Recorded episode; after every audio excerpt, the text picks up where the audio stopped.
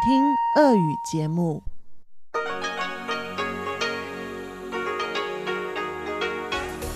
В эфире Международное радио Тайваня. В эфире русская служба Международного радио Тайваня. Здравствуйте, уважаемые друзья! Из нашей студии в Тайбе вас приветствует Мария Ли, и мы начинаем нашу ежедневную программу передач.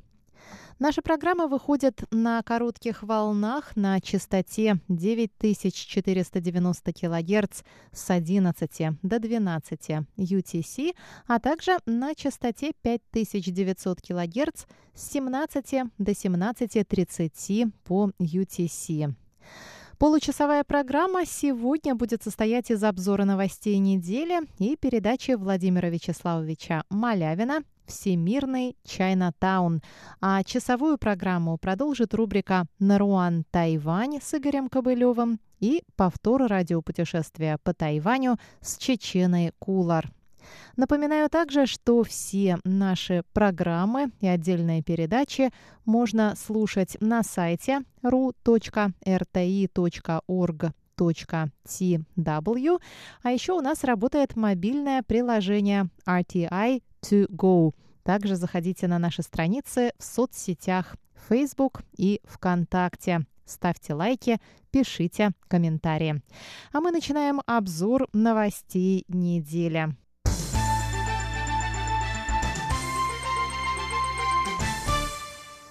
Лекция профессора Государственного Тайваньского университета Ши Джиюя, посвященная истории мирового китаеведения, прошла 26 ноября в онлайновом формате. Тема лекции из интеллектуальной истории китаеведения «Колониализм, религия и их посткитайские последствия». В мероприятии, организованном при участии Института востоковедения Российской Академии Наук, приняли участие более 70 исследователей из разных стран мира. Ши Джи Юй – почетный профессор Государственного Тайваньского университета, инициатор и лидер международного проекта «Китаеведение. Устная история». Я напомню, что российскую часть проекта «Китаеведение. Устная история» курирует наш бывший шеф-редактор, китаевед Валентин Лю. И подробнее об этом мы с Валентином говорили в передаче «Тайвань и тайваньцы», которая вышла в эфир в минувший четверг.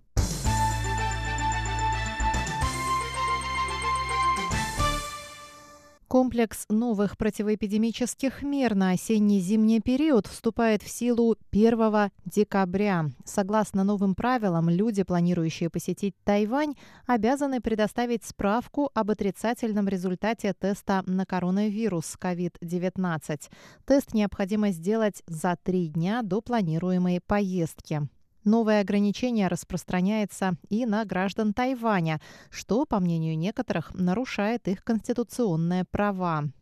К примеру, депутат от оппозиционной партии Гаминьдан Диан Вань Ань заявил, что подобные меры должны применяться лишь в случае, когда не существует альтернативного решения сложившейся ситуации.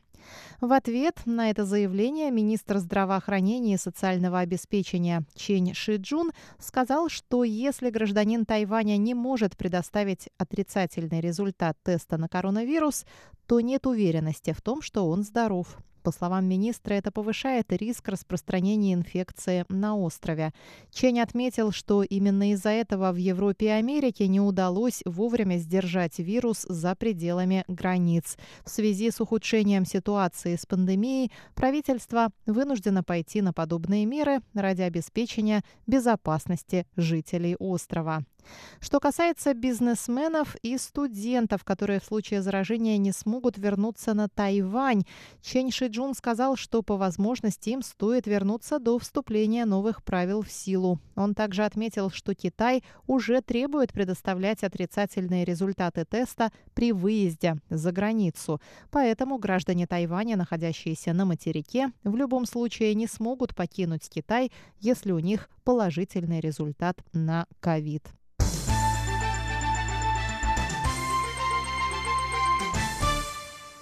Тайвань и США провели первый партнерский диалог по экономическому процветанию, на котором стороны договорились о сотрудничестве в разных сферах, включая науки и технологии, развитие мобильных сетей 5G, коммуникационную безопасность, цепи поставок, расширение экономических прав женщин, инфраструктуру, инвестиции и мировое здравоохранение. Кроме того, Американский институт на Тайване и тайваньское представительство в США подписали меморандум о взаимопонимании сроком на пять лет. Заместитель директора Центра экономического прогнозирования Тайваньского экономического института Цюда Шен рассказал 23 ноября, что прошедший диалог имеет большое значение. Тайвань и США укрепляют торгово-экономические связи. Американские компании, такие как Microsoft, Google, Amazon, открывают на острове свои центры. Тайваньская компания TSMC открыла завод в США. По мнению Тёу, все это говорит о взаимодополняемости в цепи поставок. Несмотря на пандемию, с января по октябрь этого года заказы тайваньским компаниям из США выросли на 10%. Что касается срока действия меморандума, Тюдашен считает, что вне зависимости от того, кто будет президентом США, Укрепление отношений с Тайванем служит американским интересам, поэтому меморандум о взаимопонимании можно продлить.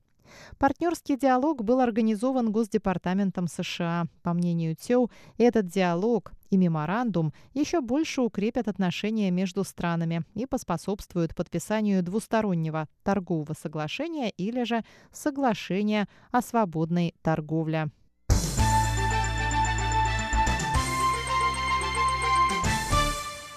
Президент Китайской республики Тайвань Цай Янвэнь провела 24 ноября церемонию запуска нового цеха тайваньской судостроительной корпорации в Гаусюне. В новом цехе будут производить подводные лодки. Церемонию открытия также посетили секретарь Совета по национальной безопасности Гу Ли Сюн, министр обороны Янь Дэфа, а также директор Американского института на Тайване Уильям Брент Кристенсен. Цай Янвэнь заявила, что этот день – важная веха в истории тайваньского судостроения. По ее словам, производство Тайванем собственных субмарин поможет рассеять сомнения в возможностях оборонного комплекса страны, покажет решимость тайваньского правительства развивать обороноспособность Тайваня, а также продемонстрирует миру стремление Тайваня защищать свой суверенитет.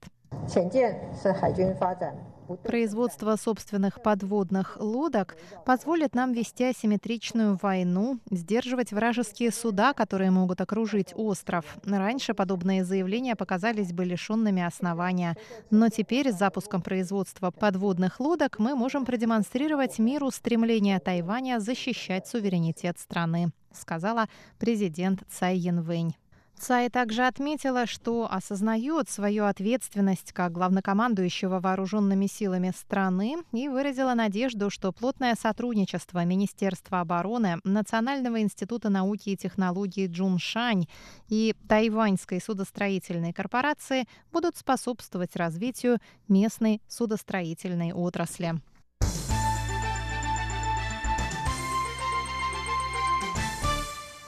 В Министерстве иностранных дел Тайваня заявили, что правительство готово к назначению Энтони Блинкена на пост госсекретаря США. Тайвань поддерживает тесные отношения с обеими партиями и будет по-прежнему оставаться важным и надежным партнером США. Пресс-секретарь Министерства иностранных дел Джоан Оу заявила, что в основе дружеских отношений между Тайванем и США лежат принципы свободы, демократии и защиты прав человека. Пресс-секретарь отметила, что в будущем Министерство иностранных дел и его представительство в США намерены всеми способами поддерживать связи с администрацией Джо Байдена. Джоану отметила, что Тайвань будет продолжать оставаться надежным и важным партнером США как в регионе, так и на мировом уровне и продвигать развитие двусторонних связей в различных сферах. Она добавила, что Тайвань выражает глубокую благодарность администрации Дональда Трампа.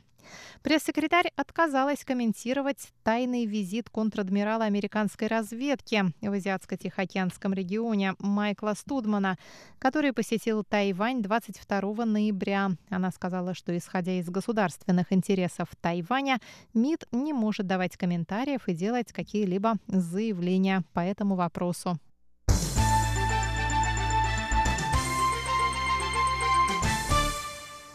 Родители студентки из Малайзии, убитой в конце октября в пригороде Тайнаня, объявили 23 ноября на пресс-конференции через своего адвоката, что будут через суд требовать компенсации со стороны тайваньских властей, а также смертного приговора для убийцы или же его выдачи властям Малайзии.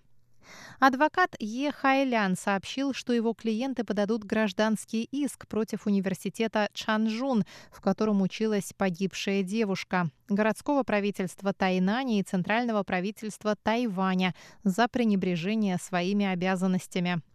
24-летняя студентка из Малайзии была изнасилована и убита вечером 28 октября по дороге в свое общежитие. Убийца схвачен и находится под стражей. Адвокат заявил, что за месяц до убийства произошел похожий инцидент, который власти оставили без внимания. 29 сентября другая студентка чуть было не стала жертвой нападения. И если бы власти должным образом расследовали произошедшее, убийство могло не произойти, сказал адвокат и добавил, что президент Цай Янвэнь в официальном извинении родителям признала факт небрежности властей, в результате чего их дочь погибла, и на основании слов президента будет подан гражданский иск.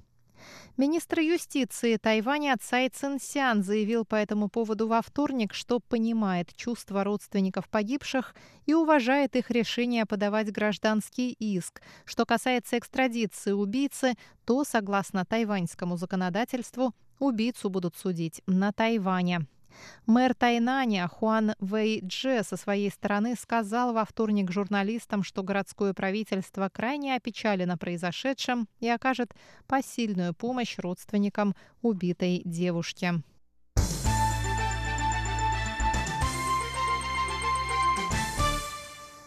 Министерство иностранных дел Тайваня поблагодарило 27 ноября Европейский парламент, который принял две резолюции в поддержку Тайваня. Согласно первой резолюции, Европарламент поддерживает участие Тайваня в деятельности Всемирной организации здравоохранения, а цель второй – подписание двустороннего соглашения по инвестициям. Кроме того, Европарламент выражает сожаление по поводу давления КНР на Всемирную организацию здравоохранения в том, что касается участия Тайваня.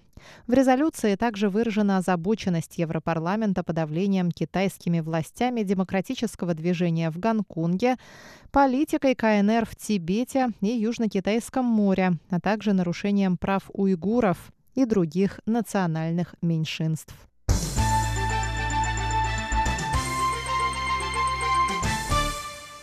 Фестиваль европейского кино пройдет в 14 уездах Тайваня. На церемонии открытия фестиваля присутствовал глава Европейского торгово-экономического представительства на Тайване Филипп Горжегоржевский. Он заявил, что из всех стран, в которых проходит фестиваль в этом году, лишь на Тайване фильмы будут показаны в закрытых помещениях. Другие страны были вынуждены проводить фестиваль в виртуальном формате или на открытых площадках. Фестиваль европейского кино проводится на Тайване с 2005 года и организуется Европейским торгово-экономическим представительством при поддержке Министерства иностранных дел, Министерства культуры Тайваня, а также Бюро по делам культуры администрации города Тайбэя. Цель фестиваля – познакомить жителей Тайваня с культурой европейских стран. На фестивале будут представлены фильмы из 17 стран Евросоюза.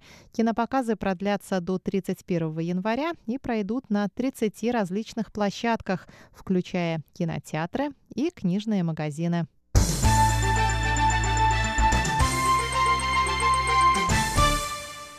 Уважаемые друзья, на этом я, Мария Ли, заканчиваю обзор новостей недели. Напоминаю, что наши программы можно слушать онлайн на нашем сайте ru.rti.org.tw. Кликните на интересующую вас передачу, а затем на значок наушников, чтобы прослушать ее. Также у нас работает мобильное приложение RTI To Go. А программу Международного радио Тайваня продолжит рубрика «Всемирный Чайнатаун». Оставайтесь с русской службой МРТ.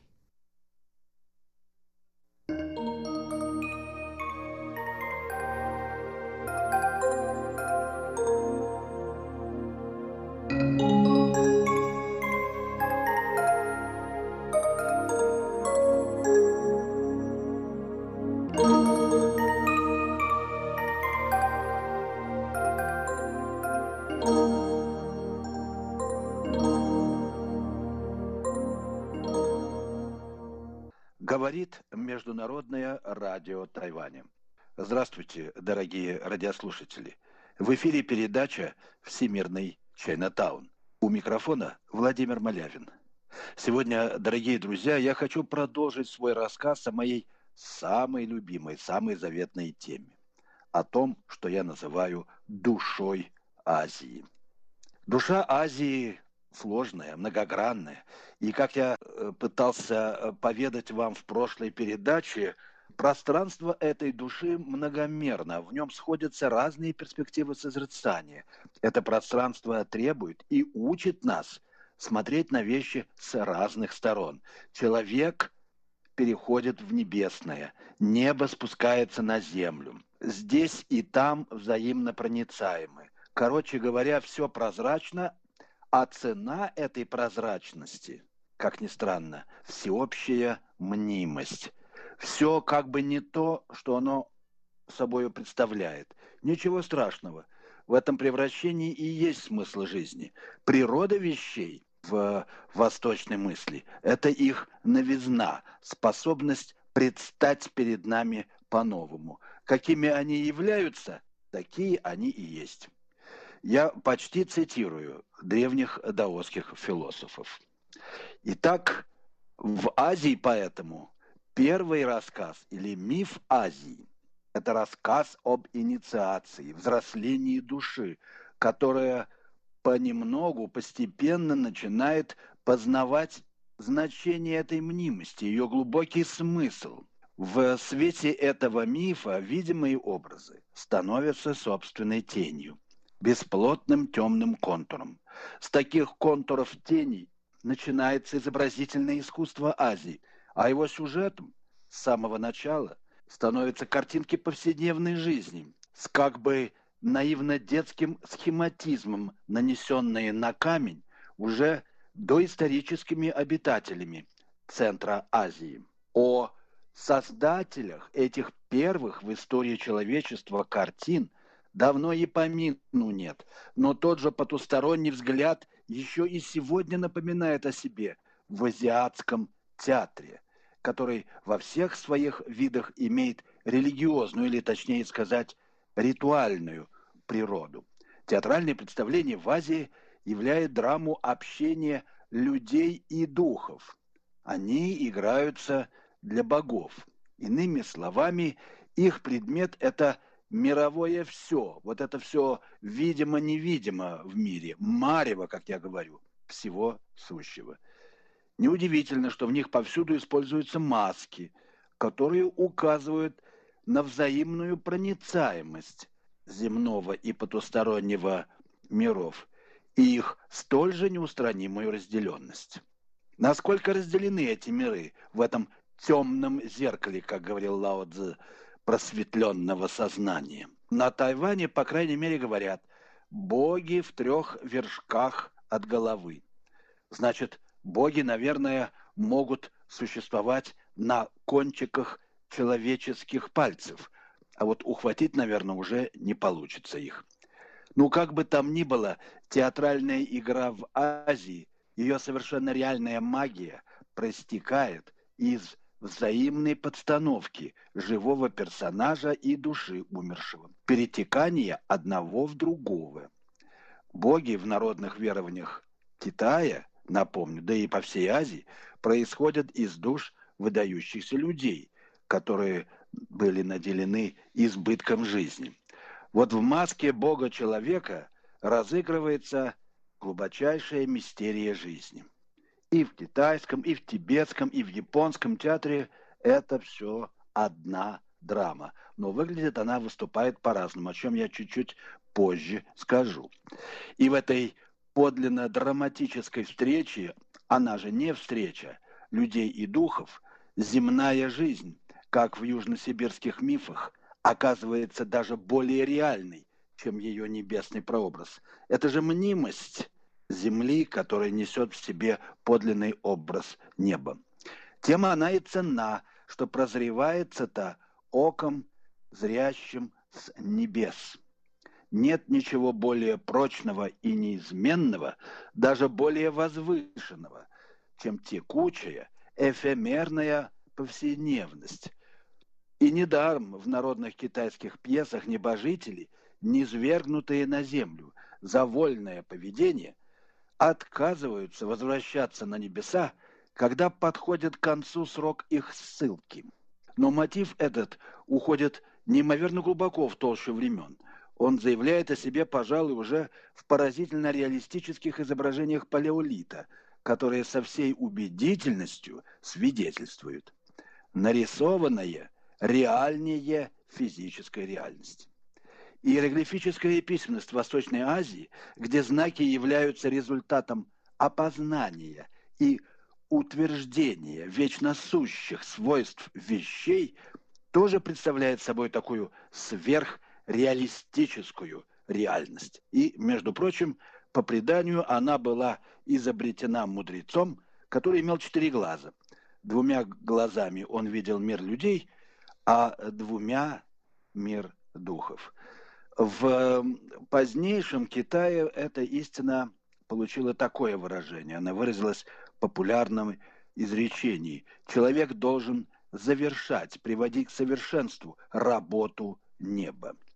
И именно в этом состоит великая миссия человека. Так что китайцы по-своему, наверное, правы, когда утверждают, что отличительная черта китайской мысли есть так называемый антропофундаментализм, Жен Бенджуи, то есть человек в основе всего. Но это человек небесный, а не э, гуманитарный э, человек европейского модерна. Так что в этом утверждении нет того человека Божия, так называемого, которое ему часто приписывают европейские миссионеры.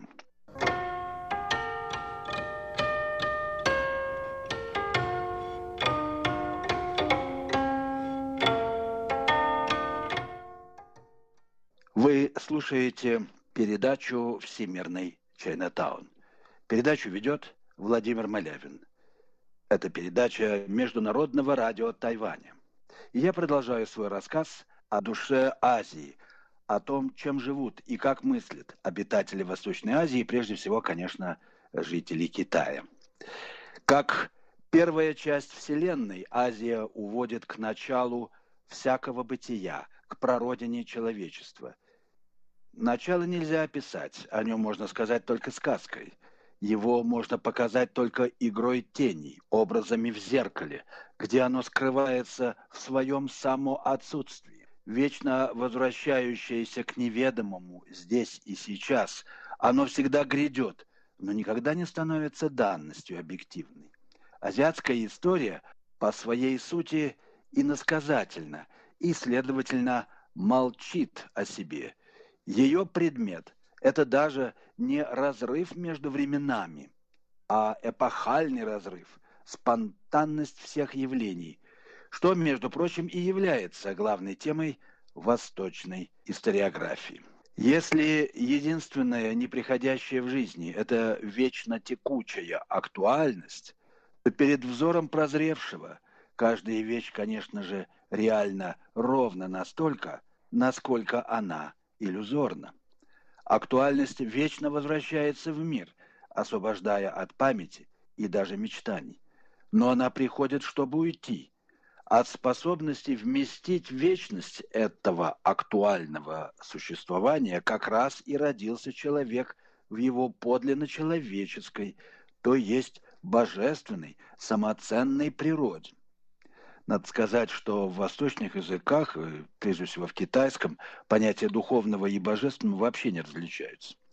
Человек в Азии вечен своей эфемерностью. И он велик в той мере, в какой он умолен, слит с небесным бытием, причастен к вселенскому хороводу вещей, ибо он видит себя лишь в той мере, в какой способен смотреть оттуда, из небесных чертогов. Великие восточные религии лишь оформили и догматически определили первозданную правду вечно живого в жизни, они разработали методы медитации, которые способны увести сознание к первичной плазме бытия, в которой еще не разделены жизнь и сознание, дух и материя, где все может быть всем, и все подчиняется одухотворенной воле того, кто прозрел, то есть увидел мир насквозь. Их логика проста и абсолютно последовательна. От хаоса мыслей идти к постоянству одномыслия. Затем к безмыслию. И в конце концов к мысли безмысленного, то есть действенному недействию. На последнем этапе сознание возвращается к актуальности существования. В очередной раз мы видим этот ход. Но наполняя его всевременностью, делает его сверхреальным – более реальным, чем мир идей или вещей. Напомню известное изречение чань-буддийского наставника, его свидетельство о себе. Сначала я думал, что горы – это горы, а воды – это воды. Потом я понял, что горы не горы, а воды не воды. Теперь я спокоен, ибо знаю, что горы – это только горы – а воды – это только воды. Но, как принято в Азии, эти слова как раз молчат о главном завете, который можно сформулировать таким образом. В горе нет горы, в водах нет вод. Жители глубинной Азии остались верны первичным интуициям человечества и отдают дань позднейшим личностным конфессиям, религиям лишь постольку-поскольку. Но не сводя религию к быту, они делают быт легким, пустым, эфемерным. Французский философ Ролан Барт оставил проницательное суждение о японской жизни. Вот что он написал. Зрелище японской улицы, волнующее порождение многовековой эстетики, совершенно лишенной вульгарности, никогда не подчиняется театральности, истерии тела но подчинено раз и навсегда тому письмо Алла Прима, то есть все в первый раз, все сначала, для которого одинаково невозможны и набросок, и сожаление, и маневры, и исправление, ибо сама линия освобождается от стремления пишущего создать о себе выгодное впечатление. Она ничего не выражает но просто одаривает существованием. И далее о японском жанре краткого стихотворения «Хокку» Роланд пишет следующее. Это образ идеального события, отмечает он. И далее. Событие не относится ни к какому виду, а особенность его сходит на нет, подобно изящному завитку. Хокку сворачивается вокруг себя самого – след знака, который, казалось бы, намечался, стирается. Ничего не достигнуто. Камень слова был брошен напрасно.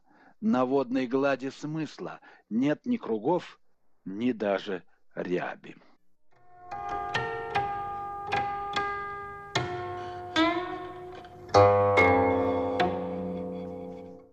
Напоминаю, что вы слушаете передачу «Всемирный Чайнатаун» Международного радио Тайваня. Передачу ведет Владимир Малявин, и я продолжаю свой рассказ об основах, самых глубинных основаниях восточно-азиатского мировоззрения. Я только что привел слова французского философа Ролана Барта о японской культуре. Теперь хочу представить некоторые краткие комментарии к этим замечаниям. Э, я бы сказал, что зрелище японской улицы волнует чем-то более глубоким, чем эстетика. Оно рождено не просто чувством красоты, но прежде всего многими столетиями занятий медитацией, культивированием духовного покоя. Речь идет о мастерстве владения актуальностью, как раз о том, о чем я говорил чуть раньше. Настораживает некоторая нарочитость покоя, который подмечает Барт. Японцы и сами говорят, что они ценят буквально искусство игнорирования. Кроме того, они, как известно, создали изощренный культ примитива.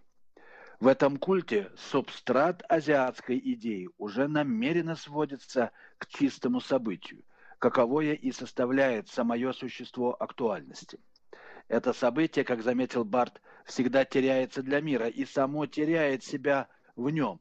И вот противоречие японского мировоззрения, да, явить случайное, представить то, что отсутствует по определению. Ну, сложная, скажем, конечно же, задача.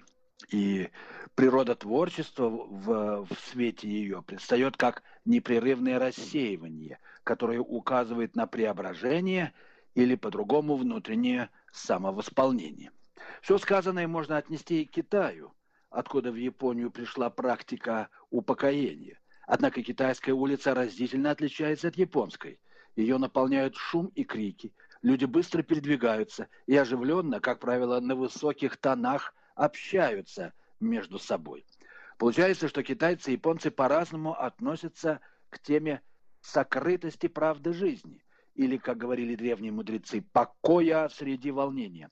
Если самосокрытие реальности является залогом ее полноты, то к чему чопорность, к чему нарочитость?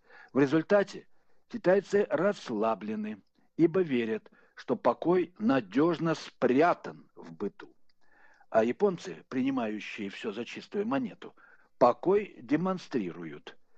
Это наблюдение многое объясняет в характере обоих народов. Но в любом случае быть в пути – это чистая, беспредметная работа, не оставляющая следов, подобно полету птицы в воздухе. События всегда еще нет или уже нет. Оно всегда только приходит. Вот почему сокровенная глубина бодрствующего духа всегда предельно обнажена на самом деле. Она открыта миру, точнее, открытости самого мира. Она юркой ящерицей скользит по поверхности вещей, навевая чуткую дрему и безмятежный покой. В ней и благодаря ей реальность возвращается к себе в собственном отсутствии. Для живущего событием, или даже лучше сказать событийностью бытия, каждый день чистый лист. Прозревший узнает себя в неведомой будущности.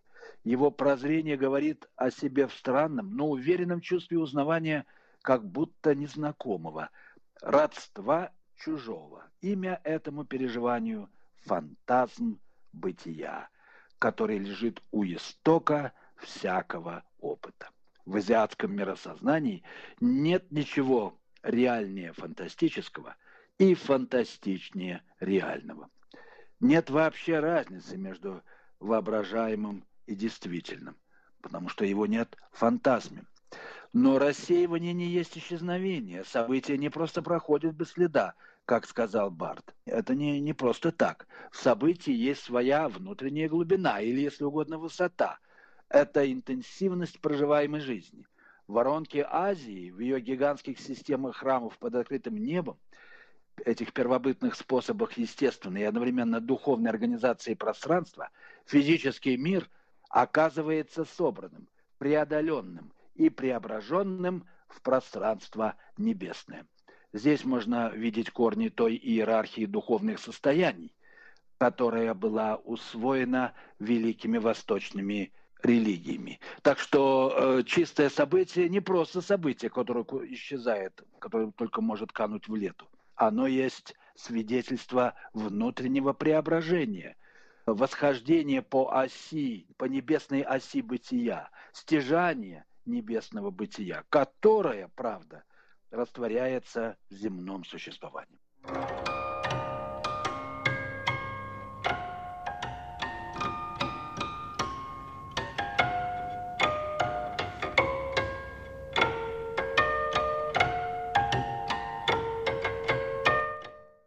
Вы слушали передачу «Всемирный Чайнатаун». Ее подготовил Владимир Малявин. Всего вам доброго, дорогие слушатели. До следующих встреч в эфире и доброго вам здоровья.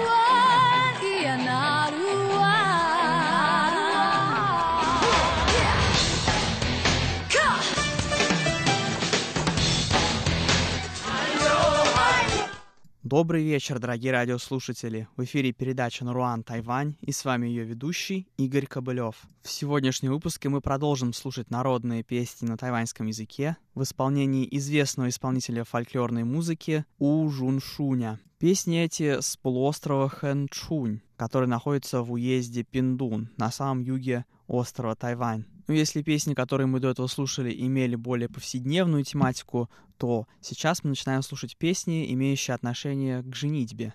Так, например, следующая песня называется «Весна во все четыре сезона года». Это сольное исполнение под самостоятельный аккомпанемент инструмента юэцинь.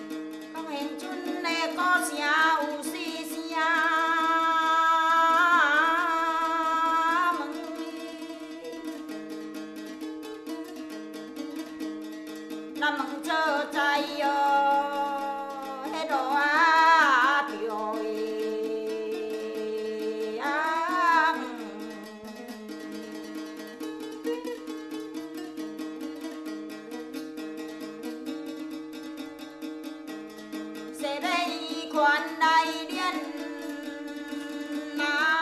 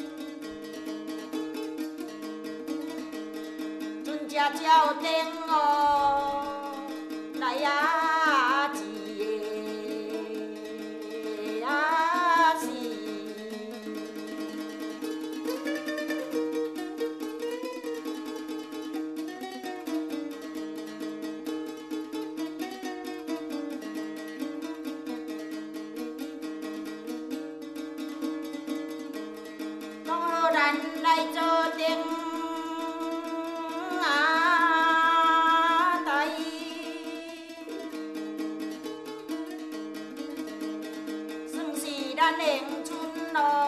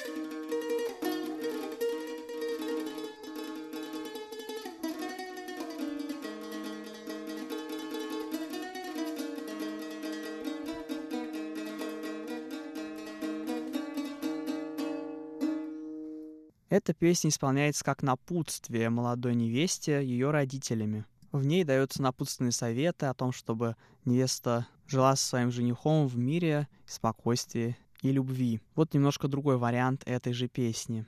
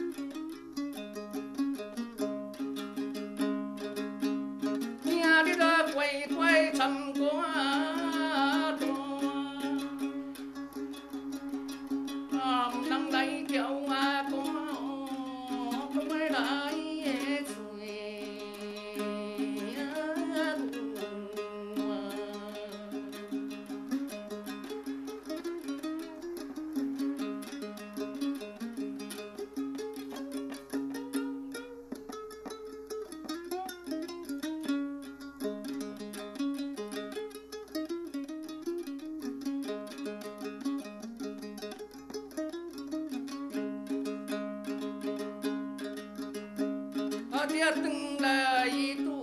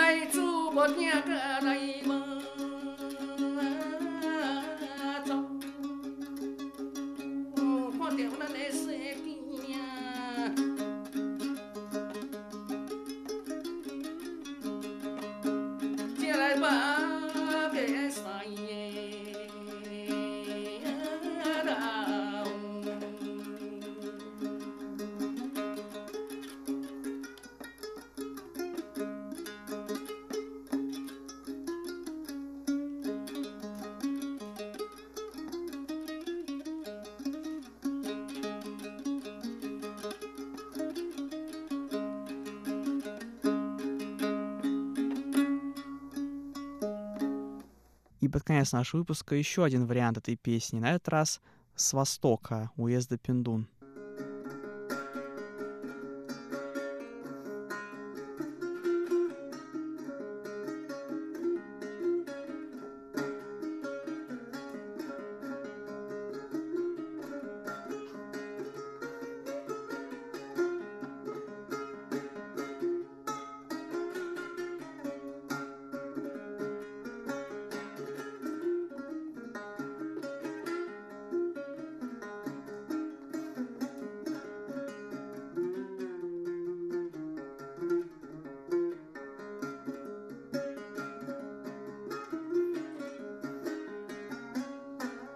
nhân hiền xuân khắc xa cho cánh khói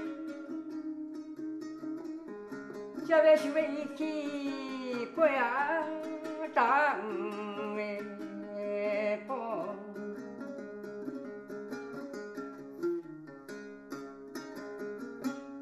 Hãy subscribe cho kênh Ghiền Mì Gõ Để không bỏ lỡ những video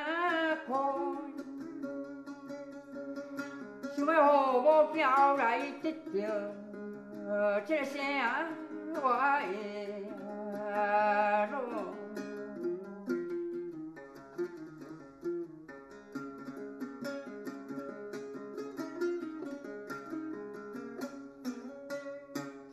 真心为你行啊，春路哎，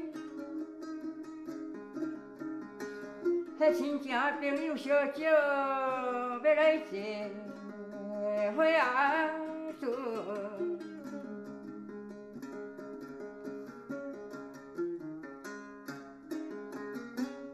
咱过的这乡村走高台家呀，困。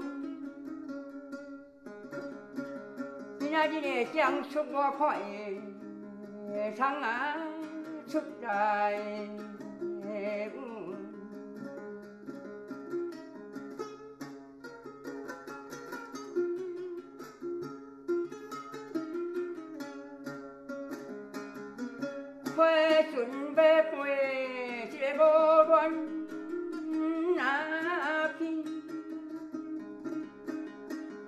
看着海水迄个金丝啊是。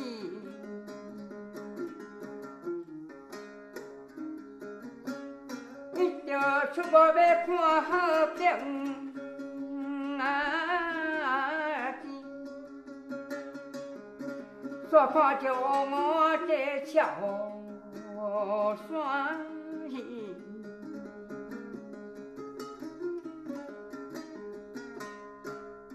на этом наш сегодняшний выпуск подошел к концу. Спасибо, что оставались с нами на волнах Международного радио Тайваня. Это была передача Наруан Тайвань, и с вами был ее ведущий Игорь Кобылев. Всего вам доброго и до встречи на следующей неделе.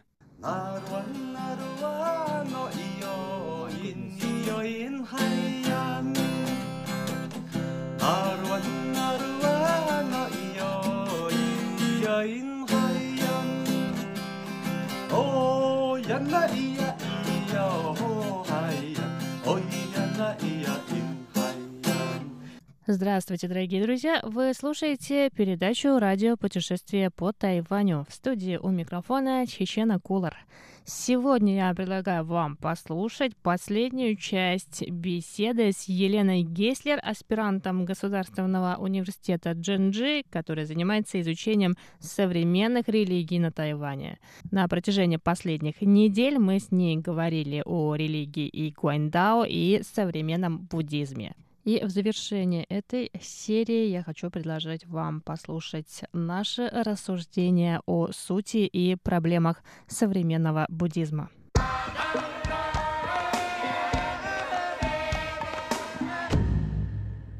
Нет, суть в том, конечно, что ты должен э, совершенствовать себя, но и вторая заповедь, мне кажется, на мой взгляд, наиболее важна — это помогать другим. Это так называемый путь бодхисаттвы. Чтобы стать бодхисаттвой, нужно дойти до какого-то уровня осознанности, до какого-то уровня контроля ума. Поэтому, в принципе, такой путь, который предлагает современный тайваньский буддизм его монахам. Я не говорю про мирян, потому что миряне, в принципе, не могут достичь, скорее всего, просветления, если они не практикуют каждый день и очень серьезно. То есть могут, но это будет сложнее. А, например, потому что мы говорим про Махаяна, если мы говорили про Тхераваду, то они и не могут миряне ничего достичь. Тем не менее, такой путь, он все-таки меньше предлагает возможности для практик, потому что практики обязательно для того, кто встал на путь Бодхисаттвы. Он должен обязательно медитировать, и причем медитировать сложную медитацию у него. То есть не просто сидеть и ни о чем не думать. Ну вот в тибетском буддизме, например, насколько я знаю, да, чтобы стать, ну не бодхисаттвой, но хотя бы в этой иерархии, дорасти до, скажем, это звание ринпоче, нужно лет 10-15 провести в горах, полной тишине, ну, то есть вообще просто вдали от всего мирского. И только после этого они могут там уже а, заниматься проповедями и так далее.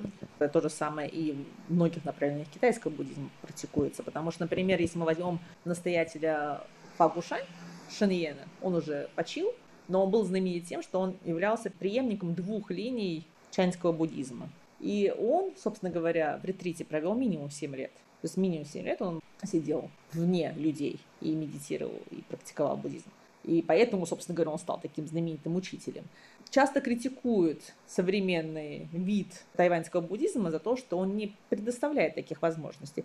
Но, знаете, это тоже неправда. Естественно, если монах хочет, и его мастер, его наставник позволяет это, он может уйти в ретрит и там, на месяц, на два, на год, насколько хочешь. Но, естественно, современный буддизм в принципе, так как он ориентируется на мирян, в большом количестве, потому что миряне являются тем, кто кормит монахов. И это было так всегда и везде, и в течение всей истории развития буддизма. Естественно, они предоставляют мирянам удобные формы практик. На Тайване это активно используется. Ретрит там на неделю, на две недели, в горах. Пожалуйста, если хочешь Сейчас популярность набирает тхеравадинский буддизм здесь. Есть учителя здесь знаменитые уже, которые сидят в горах и проповедуют южный буддизм. Да? Опять-таки, зачем тайваньцу южный буддизм, казалось бы, когда есть свой? А потому что вот дает возможность для более сложных видов медитации, может, сложных видов практики, так, более экзотической. Он привлекает. Здесь довольно много сейчас тибетского буддизма тоже весьма привлекательно и модно среди адептов буддистских и так далее. Поэтому современный буддизм, на мой личный взгляд, конечно, находится в упадке с точки зрения практики. В упадке с точки зрения именно религиозной практики. Да,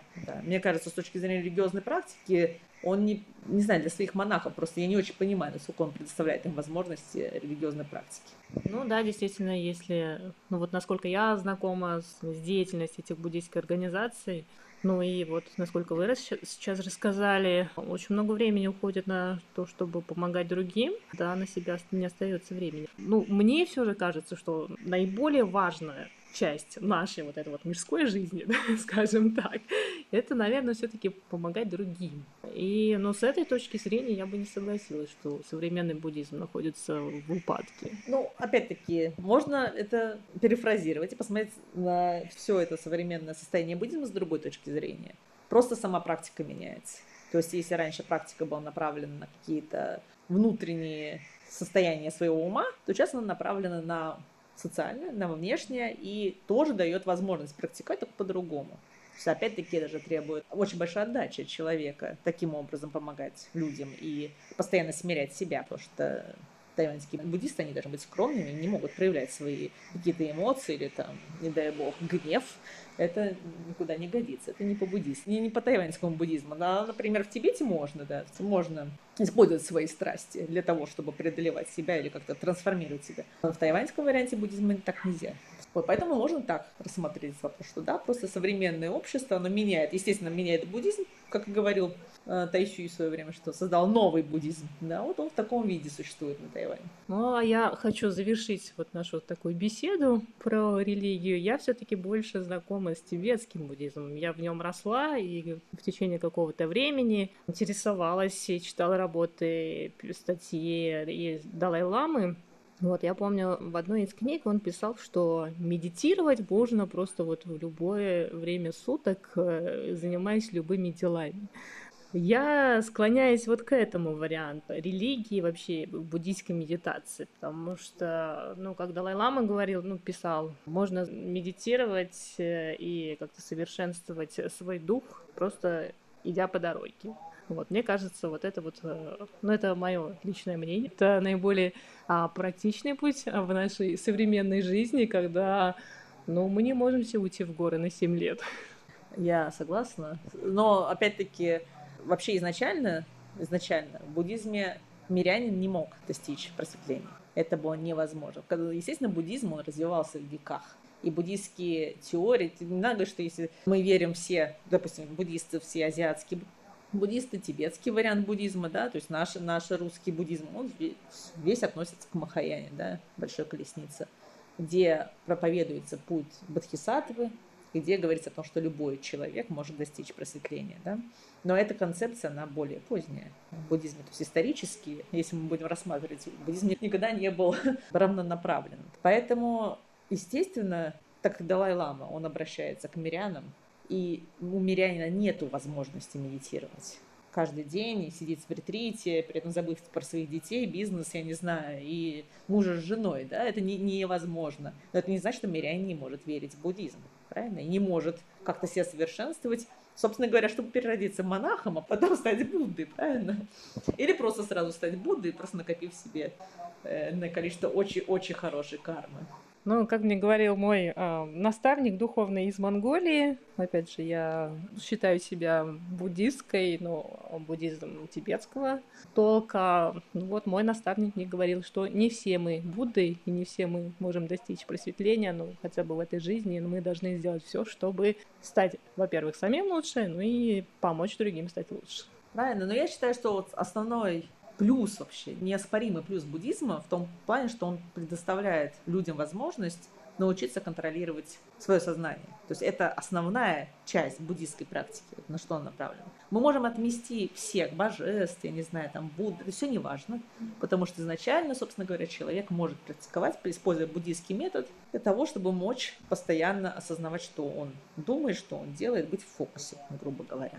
Мне, конечно, не очень хватает слов, чтобы это так правильно с точки зрения, может быть, философской это дело описать. Но, тем не менее, постоянный контроль за своим умом вообще умение мыслить. Это то, на что она направлена. А какие методы использовать для этого, да, это совершенно совершенно не важно, потому что любые методы хороши. В чай-буддизме, да, может наставник бить палкой, да, например, в, в Ягачаре такого дел, не делают, но тем не менее есть энное количество методов, которые приводят человека или может привести конкретного человека к какому-то состоянию сознания. Поэтому, в общем-то, мне кажется, вот это ну, то, на что направлен буддизм любой, современный, прошлый, настоящий, будущий, в следующей эре. Когда придет новый Будда, мы все, узнаем. Ну, давайте тогда вот на этой э, позитивной ноте будем ожидать э, следующего Будды. И закончим нашу сегодняшнюю беседу. Большое вам спасибо. Ждем вас еще в гостях. Спасибо еще раз. Спасибо большое за приглашение. Надеюсь, что было немножко интересно. Это было очень интересно. Я надеюсь, что нашим слушателям тоже понравится. И на этом я завершаю сегодняшний выпуск передачи «Радио путешествие по Тайваню». С вами была Чечена Кулар и мой сегодняшний гость Елена Гессер.